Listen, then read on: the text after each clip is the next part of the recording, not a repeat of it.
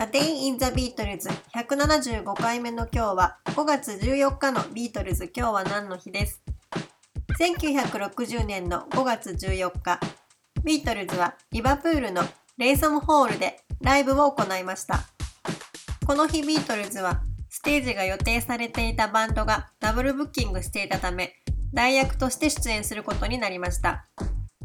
このレイソムホールでのショーはリザランドタウンホールやアレクサンドラホール、エイントリーインスティテュートなど、マージーサイド界隈でいくつもの公演を行っていたリバプールのプロモーター、ブライアン・ケリーの企画によるものでした。この日ビートルズは初めてシルバービーツという名前でステージに立っています。この日のショーには、キングサイズ・テイラードミノス、デルトンズなどリバプールのバンドがシルバービーツと一緒に出演していました。ブライアン・ケリーはその日のシルバービーツのステージに良い印象を持ち、翌週の5月21日の出演契約を交わしました。しかし当日、ビートルズのメンバーは姿を現しませんでした。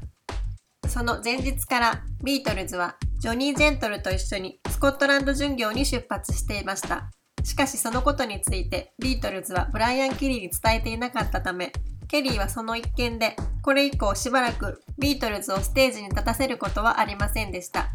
しかしその後、キャバンクラブの DJ を務めたボブ・ウーラーの勧めによって、ビートルズはブライアン・ケリーの公演にも出演できるようになりました。